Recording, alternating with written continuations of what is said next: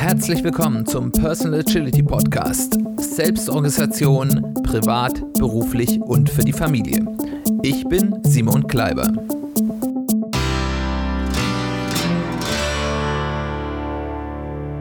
Herzlich willkommen zu einer weiteren Folge des Personal Agility Podcasts.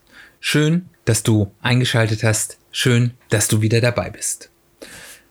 Heute starten wir eine der drei Serien, die ich euch ja schon angekündigt habe für dieses neue Jahr, mit denen ich so drei Themenstränge ähm, durchs Jahr führen will. Und äh, diese erste Serie nennt sich Agility by First Principles. Das ist ein, ja, ein, ein Vorgehensmodell zur Vermittlung von Agilität, das ich entwickelt habe, um ähm, ja, was ich gerne in Schulungen auch äh, zu anderen Arten der Agilität, zu Teamagilität und auch zur Business-Agilität nutze, um den Menschen Agilität jenseits von festgeschriebenen Methoden, Korsetten beizubringen, dass die Leute wirklich begreifen, was Agilität wirklich steckt ähm, und dann nachher herleiten können, wie die eine oder andere Methode bestimmte Prinzipien nutzt, stärker nutzt, weniger nutzt, vielleicht sogar ignoriert und was für Vor- und Nachteile das hat und das eben einfach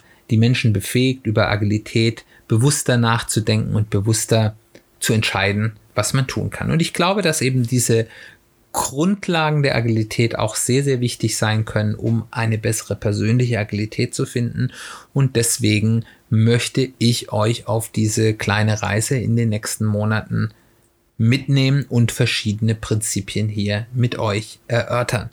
Ich würde mich da sehr über Feedback ähm, von euch freuen, wenn ihr mir einfach mal zurückspielen könnt. Ist es interessant, hier ein bisschen in diese, ähm, ja, ein bisschen auch theoretischen Grundlagen zu gehen? Diese Folgen werden sicherlich tendenziell eher ein bisschen theoretischer sein als viele andere, wo es ja dann sehr praktische Handlungsempfehlungen oder Handlungsmöglichkeiten gibt.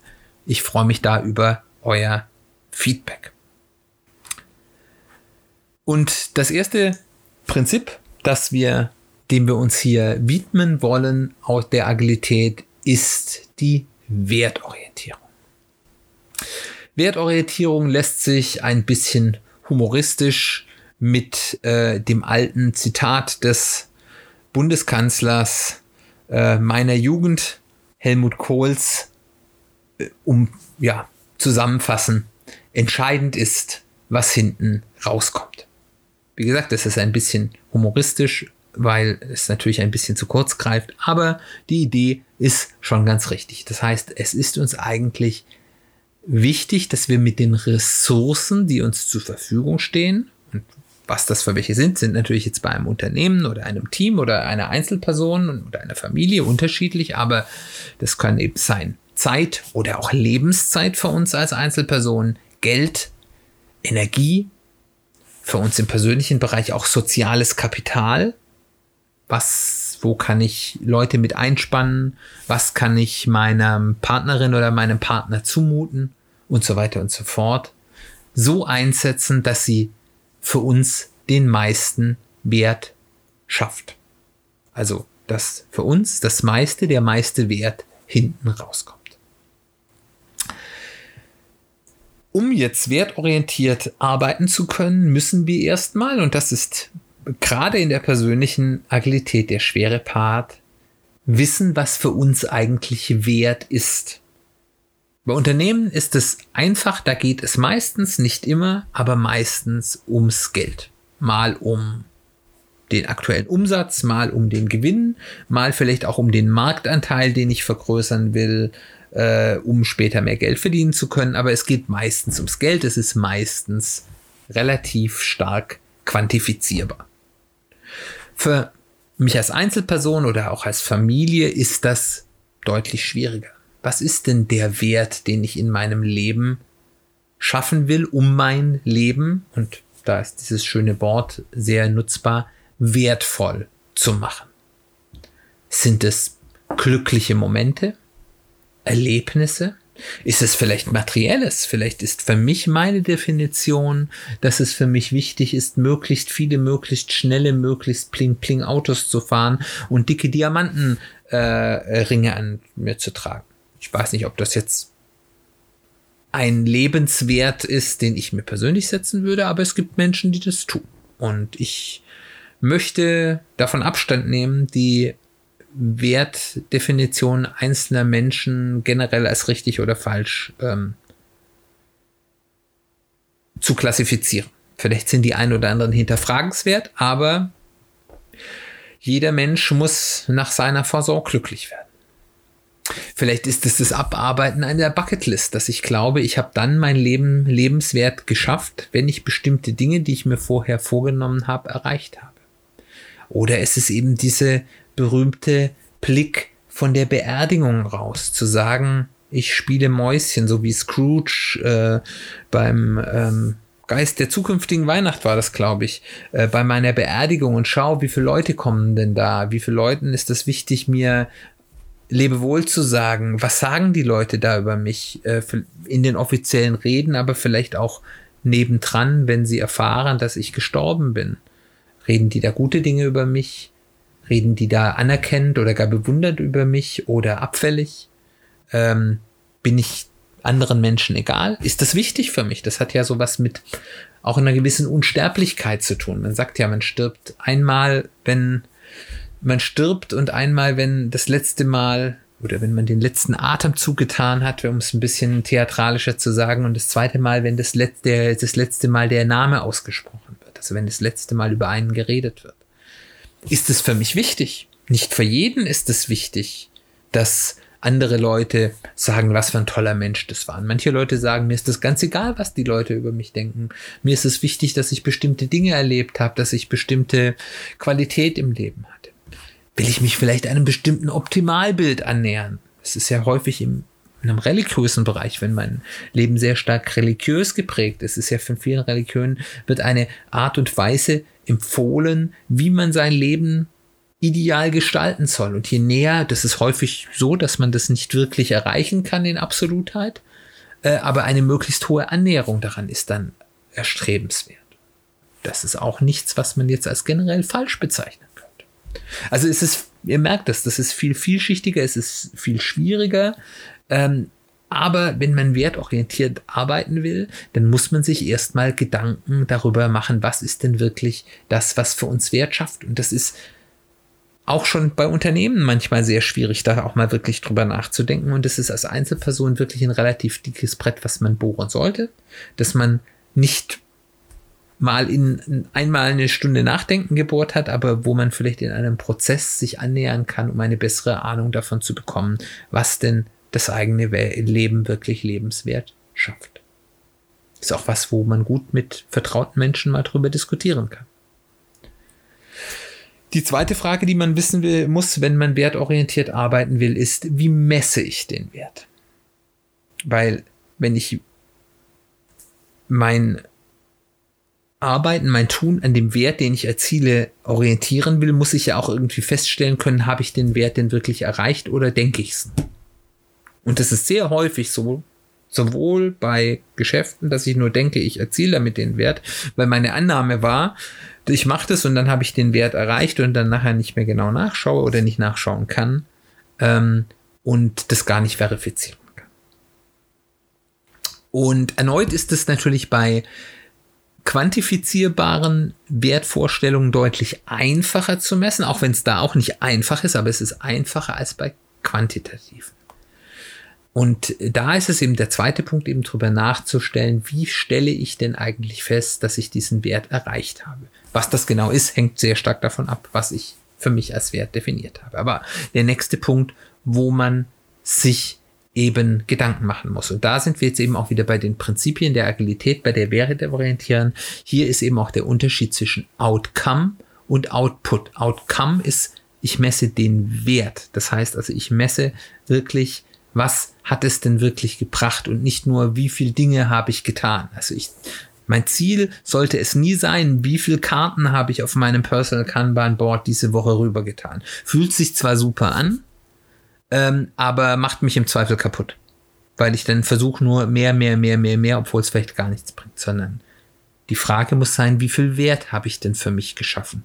Und gerade in der persönlichen äh, äh, ähm, Agilität ist häufig weniger zu tun, mehr wertschöpfend für einen persönlich als mehr zu tun. Aber die Balance muss stimmen. Ähm, und ist, das ist eben der große Punkt der Wertorientierung bei der Agilität. Wir fokussieren uns auf den Outcome, nicht auf den Output. Wir wollen Effektivität, nicht Effizienz. Und ein weiterer Punkt, über den ich mir Gedanken machen muss, eben auch beim Messen vom Wert, ist, wie bewerte ich sogenannte Enabler? Also wie bewerte ich Dinge, die ich tue, die mir jetzt nicht direkt Wert schaffen, die mir aber das Schaffen von bestimmten Werten entweder in Zukunft erleichtern oder erst ermöglichen. Also zum Beispiel, wenn ich sage, ich habe eine bestimmte, ich mir ist es wichtig, eine akademische Karriere durchzuführen, muss ich vielleicht in äh, einem Studium Dinge durchführen, die vollkommener Schwachsinn für mich sind, die mir keinerlei Wert schöpfen, die ich aber tun muss, um meinen Abschluss zu haben, den ich dann bekommen muss, um eine akademische Karriere einzusehen. Das wäre ein Enabler. Und das kann ich unterschiedlich bewerten. Ähm, das hat auch was so mit einer langfristigen und kurzfristigen Wertschöpfung, dazu kommen wir gleich noch dazu zu tun, ist, ist es ein Unterschied, ob ich jetzt sage, ich nehme jetzt mal ein bisschen Energie von dem, was mir direkt Wert gibt, weg, um mir zu erleichtern oder zu sagen, ich mache jetzt mal zehn Jahre Dinge, die für mich vollkommen nicht werthaltig sind, weil ich mir erhoffe, weil ich sage dann zwar vielleicht, ich, weil ich dann weiß, aber in Wirklichkeit kann ich es ja gar nicht wissen, weil ich es hoffe, dass mir das danach eine viel mehr an Wert bringt, als mir diese zehn Jahre normal mich auf meine wertschöpfende Ziele konzentrieren zu tun. Das kann richtig sein, das kann aber auch falsch sein. Und darauf muss ich mir auch selbst eine Antwort geben können.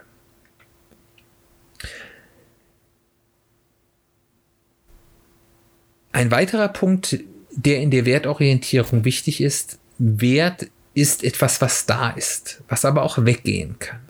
Aber es ist auch etwas, was bleiben kann. Das heißt, ich habe, wenn ich wertorientiert arbeite, zwei Seiten einer Medaille. Ich habe Werterhaltung und ich habe Wertschöpfung. Also ich kann Energie darauf einsetzen, dass ich mir einen bestimmten Wert, den ich mir erarbeitet habe, erhalte.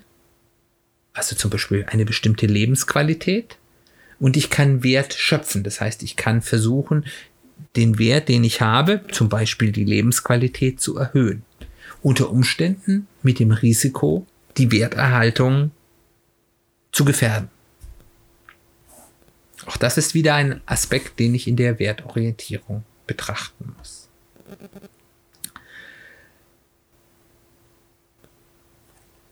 Wichtig ist, dass Wertorientierung immer langfristig gedacht wird. Und das erscheint zu einem Punkt, der bald kommt, nämlich der frühen Wertrealisierung. Zu dem kommen wir gleich nochmal. Im Widerspruch ist es aber nicht. Wertorientierung ist immer langfristig. Ich versuche so zu arbeiten, dass ich langfristig den höchsten Wert für mich erziele. Das unterscheidet Wertorientierung, langfristige Wertorientierung von kurzfristiger Gewinnorientierung. Also ich kann natürlich mit, ich sag mal, ich kann mich jetzt äh, mal ein paar Jahre zu Tode schuften und dafür ganz, ganz viel Geld verdienen. Und dann bin ich danach vielleicht im Burnout und kann keinen ordentlichen Job mehr machen. Das ist kurzfristig gewinnorientiert super. Es ist langfristig wertorientiert falsch. Es ist aber auch auf der anderen Seite auch von der Wertkonsum, es ist eben auch im persönlichen Agilität, äh, in der persönlichen Agilität kann die Kurzfristigkeit eben auch häufig eine Befriedigungsorientierung sein. Also, dass ich sage, ich mache jetzt nur rein hedonistisch nur die Dinge, die sich jetzt gerade gut anfühlen, egal was die langfristigen Auswirkungen dafür sind. Das heißt, die langfristige Wertorientierung, da kommen wir gerade zum Punkt der Enabler wieder zurück, bedeutet eben manchmal auch, dass wir Dinge tun müssen, die vielleicht jetzt nicht sich super toll anfühlen oder super sind oder mir sofort den absoluten Begeisterung bringen, sondern die eben einfach notwendig sind, um langfristig Wert zu schöpfen. All das zusammen führt eben, wenn ich den langfristigen Wert optimieren will und ich effektiv arbeiten will, dazu, dass ich versuchen sollte, Verschwendung zu reduzieren. Waste. Das ist jetzt wieder in der wirtschaftlichen Betrachtung relativ einfach. Da sage ich ja, okay, alles, was mir zusätzliche Kosten verursacht, ähm, das versuche ich zu vermeiden. Relativ einfach. Verschwendung kann in vielen Arten und Weisen äh, ähm, auftreten, aber im Endeffekt ist das ganz klar. Jetzt ist die Frage, was ist denn Verschwendung im persönlichen Bereich? Weil da man könnte man auch denken, ja, Verschwendung, ja, also man sollte sich nicht zu gut gehen lassen. Das hat dann kriegt dann so was Calvinistisches hier, ja, nicht hier zu gut gehen lassen, sondern hier die die Selbstaskese ist der Wert zum Weg zum Glück. Äh, wer mich persönlich kennt, wird äh, feststellen können, dass das mit Sicherheit nicht meine Lebenseinstellung ist. Ähm, und es kann eben dann auch in so eine ungesunde Selbstoptimierungsgeschichte kommt. Ja, nur nichts verschwenden, maximal leisten, möglichst viele Karten von links nach rechts ziehen. Das ist das Ziel. Nein, ist es nicht. Ähm, die Vermeidung von Verschwendung bedeutet in der persönlichen Agilität den Ressourcen, das Aufwenden von Ressourcen für Dinge, die mir keinen Wert stiften. Und mir kann niemand erzählen, dass für die allermeisten Menschen nicht auch zum Beispiel mal ein kurzfristiges Vergnügen, was viele Leute vielleicht als Verschwendung sehen würden, nicht auch für mich als Mensch werthaltig ist. Es ist dann natürlich wieder eine Frage der Gewichtung. Ein gewisses Maß an Freizeit, an Me-Time, an ohne Nachdenken mal was Schönes tun, entweder für sich selbst oder mit Freunden oder Partner, Partnerin oder der Familie, ist immer wertstiftend. Aber natürlich, wenn ich dann nur noch das tue, ist es langfristig nicht wertstiftend und ich verschwende meine Ressourcen für etwas, weil ich natürlich auch bei diesen Dingen einen gewissen Grenznutzen habe. Also ihr seht, es ist Verschwendung. Man muss bei der persönlichen Agilität sehr aufpassen, dass man Verschwendung richtig definiert und eben sagt, ist die, der Ressourceneinsatz, den ich habe, also die Zeit, die ich für etwas investiere, die, das Geld, was ich für etwas investiere, die, die, die Energie, die ich für etwas investiere oder was auch immer hier die Kosten sind, die Ressourcen sind, ähm, bringt mir das wirklich sinnvoll Wert? Und das können dann auch wirklich wirklich die kleinen Nichtigkeiten sein, wenn sie im richtigen Maß sind. Es kann aber eben auch mal sein, dass manchmal auch die Zeit ist, wo ich sage, ich muss jetzt mal die Zähne zusammenbeißen und von meinem Examen jetzt mal drei Monate durchlernen äh, und das ist eine, das ist gut investierte Zeit und das bringt mir nachher so viel äh, ja positiven Effekt und so viel Wert, dass das dann die sinnvolle Sache ist zu tun.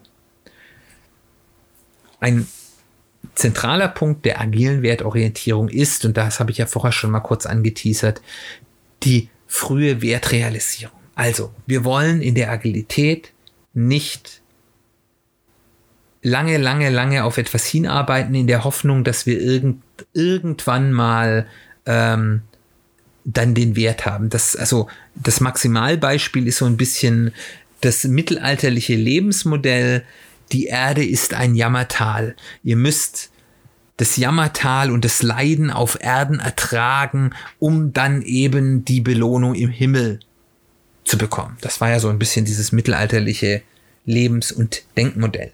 Also zumindest in gewissen sozialen Schichten. Ähm, ob das dann auch in den oberen sozialen Schichten so war, ist eine andere Frage. Aber ja, also es war zumindest ein, ein verbreitetes Narrativ. Und äh, es gibt immer noch Menschen, die vielleicht nicht mehr mit dem Himmel argumentieren, die gibt es natürlich auch noch, aber eben mit irgendwie der großen dem großen goldenen Berg in der Zukunft. Und äh, das ist das, was wir als Agilisten nicht wollen, weil wir sagen, wir haben hier eine ganz große Ungewissheit, ob das nachher auch wirklich stattfindet. Und das ist keine optimale Ressourcenverwendung für unsere Wertorientierung, sondern wir sagen, wir möchten, gerade weil wir ein hohes Maß an Ungewissheit haben, möchten gerne möglichst früh diesen Wert auch sichern, um A unsere Hypothese zu verifizieren, dass man auf die und Art und Weise Wert gewinnen kann, wie wir glauben, dass man Wert gewinnen kann.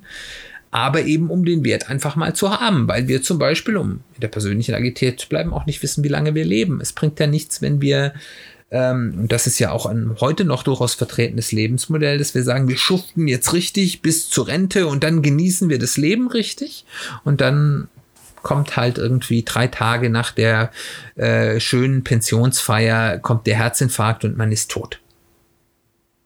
Wünsche ich niemand, aber das passiert. Und es passiert häufiger, als man denkt. Und ähm, deswegen sagen, ist es ein Punkt, warum die Agilität sagt, möglichst früh Wert generieren, was ich an Wert schon generiert habe und nutzen konnte und in der persönlichen Agilität bedeutet das natürlich auch häufig genießen konnte, den kann mir man nicht mehr so leicht wegnehmen. Auf der anderen Seite kann eben der erzeugte Wert, den ich früh generiert habe, eben nicht nur genossen werden, sondern er kann in vielen Fällen auch als Beschleuniger dienen. Das heißt, äh, auch in der persönlichen Agilität ist Wert häufig zum Beispiel Geld oder auch Anerkennung soziales Kapital, wir hatten es davon vorher. Und die kann ich natürlich auch dazu nutzen, dass ich zukünftige Aktivitäten besser, schneller, günstiger, einfacher, mit höherer Wahrscheinlichkeit umsetzen kann. Und kann dann eben dadurch wieder mehr generieren, Wert generieren, den ich wieder dazu nutzen kann. Und dann haben wir eben diesen Flywheel, diesen Schwungrad-Effekt, über den wir ja auch schon in einer extra Folge geredet haben. Ich glaube, es war die Folge 47.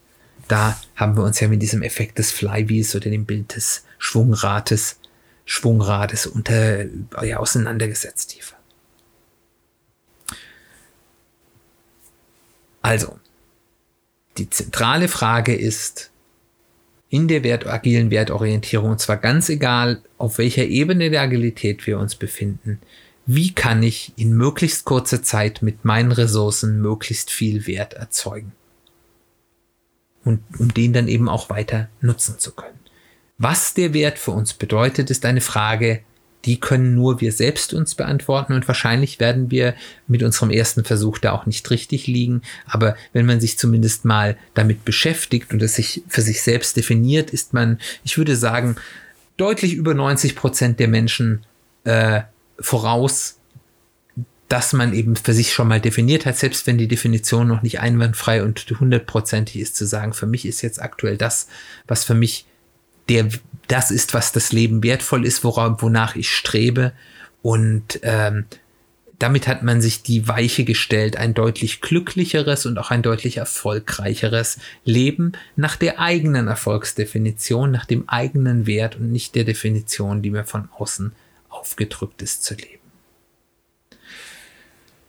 Lasst uns es noch mal ein bisschen zusammenfassen. Auch wenn wertorientiert alleine nicht so super spannend klingt, ist es wirklich ein ganz zentrales Element des äh, agilen Denken.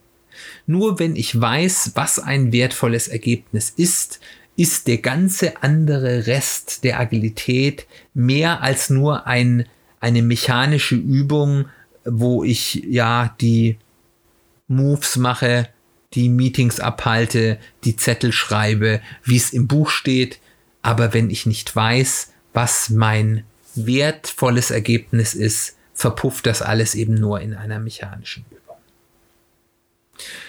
Nur wenn ich überprüfen kann, ob das, was ich getan habe, den erwarteten Wert erzielt hat, kann ich auch wirklich in der nächsten Iteration bessere Entscheidungen treffen. Also dass die Definition und die Messbarkeit der Werterzielung ist eine Voraussetzung für diesen kontinuierlichen Verbesserungsprozess, über den wir auch noch reden werden. Und nur wenn ich mir über die Werthaltigkeit dessen, was ich tue, auch sicher bin, weiß ich, dass ich nicht in die falsche Richtung renne und unter Umständen die Lebenszeit mit etwas verschwende, was ich später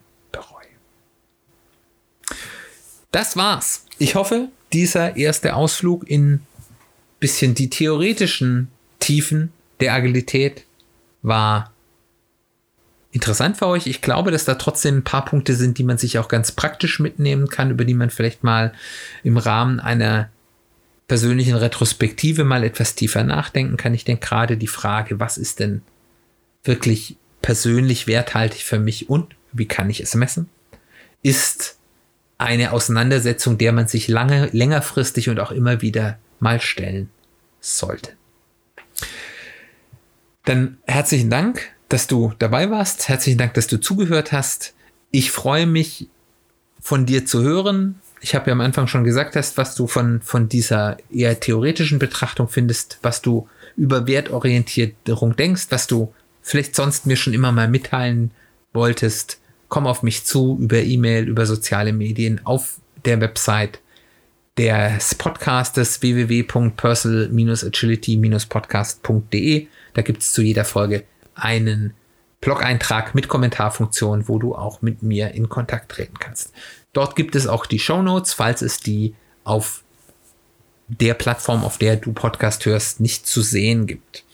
Ähm, wenn es dir gut gefallen hat, freue ich mich, wenn du mich weiterempfiehlst, sei es im persönlichen Bereich, Freunde, Familie, Kollegen oder über soziale Medien, dass du mich da mal empfiehlst. Äh, ich freue mich wirklich, wenn mehr Leute einfach mitbekommen, dass es diesen Podcast gibt und ich dann vielleicht dem einen oder anderen etwas Gutes mitteilen kann. Für diese erhöhte Sichtbarkeit äh, hilft mir auch, wenn du mir ein Review da lässt, sei es auf der Plattform, auf der du diesen Podcast gehört hast oder auf Apple Podcasts beziehungsweise iTunes. Das ist so ein bisschen die wichtigste Bewertungsplattform. Da freue ich mich sehr. Das hilft mir. Last but not least die Vorschau auf die nächste Folge. Da wird es gehen um das Thema Risiko, Unsicherheit, Ungewissheit. Same, same, but very different. Was ist eigentlich der Unterschied zwischen diesen drei Dingen. Dann herzlichen Dank fürs Zuhören. Schön, dass du dabei warst. Wir hören uns ganz bald wieder.